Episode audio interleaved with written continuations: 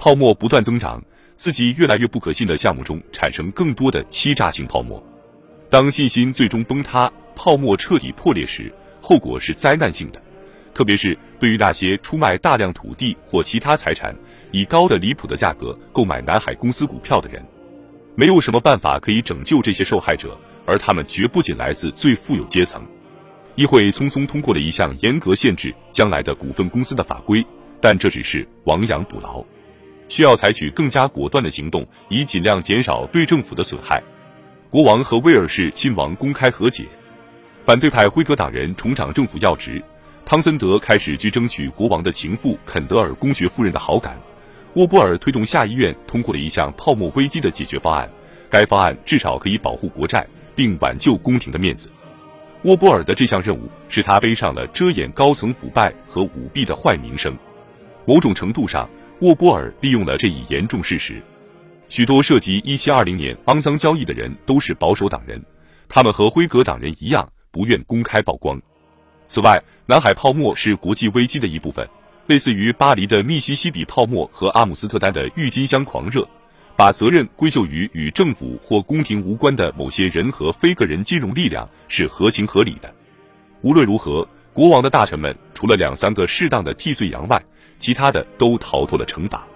对于沃波尔而言，所有这些都代表了一场伟大的政治胜利，无意间消灭了他的政治对手。两年内，斯坦霍普和桑德兰相继去世，为沃波尔执政的时代开辟了道路。他的政敌称之为“之更鸟统治”。当然，不能指望当时的人可以预测未来相对稳定的时代到来。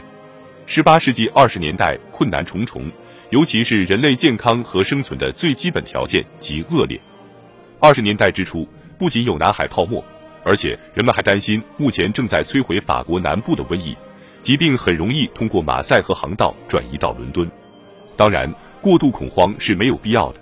自从近四百年前黑死病首次发病以来，一直肆虐于欧洲大部分地区的疾病菌株，有的灭绝了，有的是接近休眠状态。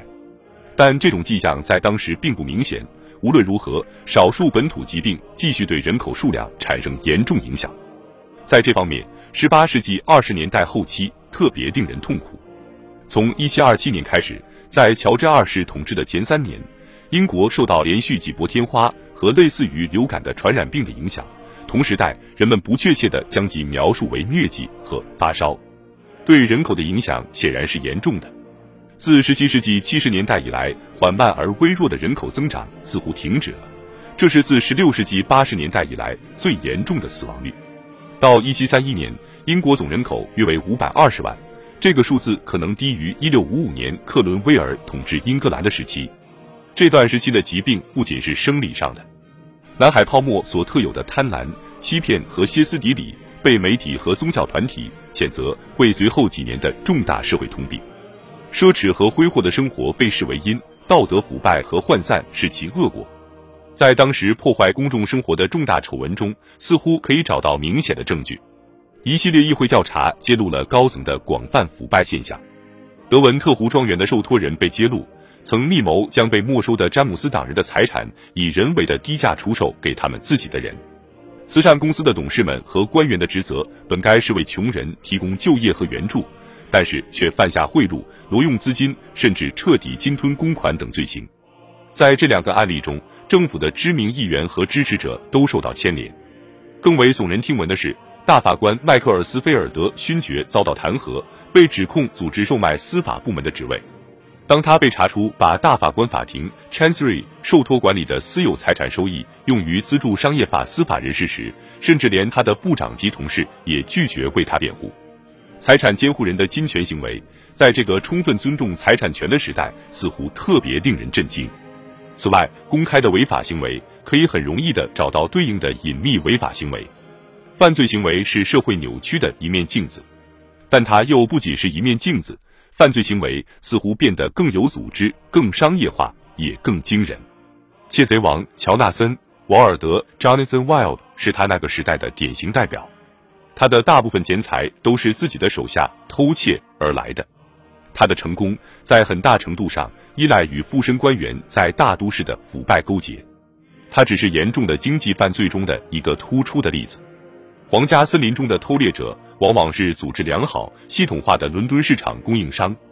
南部和东部沿海的走私者，根据市场原则和经济规模调整行动，他们同样离不开与官员和广大公众的频繁合作。当局试图采取一些严厉措施打击这些罪行。王尔德因案子败露被绳之以法，一七二五年被处死，而他的死使他获得了流行神话中的地位。温莎森林和其他地方的偷猎者是新立法的打击对象，即一七二三年严厉的布莱克法案 （Black Act）。他们在二十世纪获得了民间英雄的地位，在这种情况下，历史学家有意将他们视为真正的流行文化代表。随着政府打压措施的加重，走私队伍似乎更加壮大了。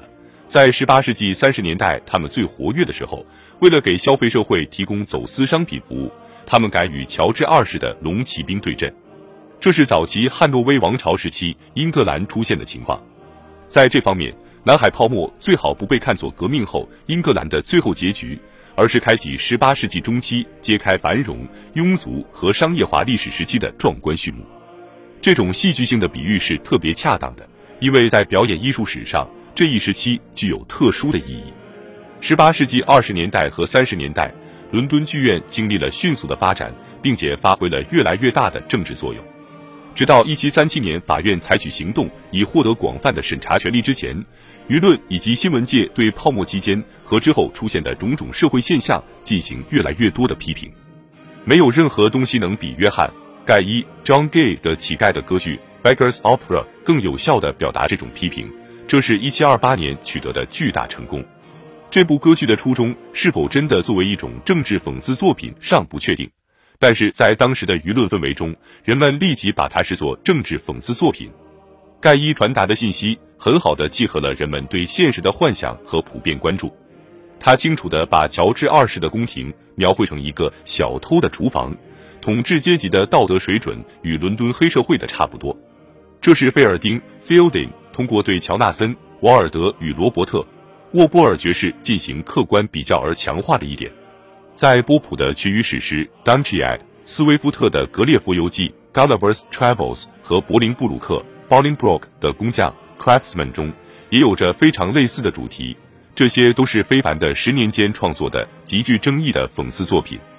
讽刺的许多元素都是共通的，回归古典主义乡村价值观的魅力，美丽的农村田园风光，尤其是对十八世纪早期商业化的金钱至上价值观的世界的不断批评。在这些方面，沃波尔时代的文学和新闻批评，实际上可以看作是多年来流行的潮流最后最激烈的尾声。但是，他并未给出对于未来的构想或对其他可能性的建设性分析。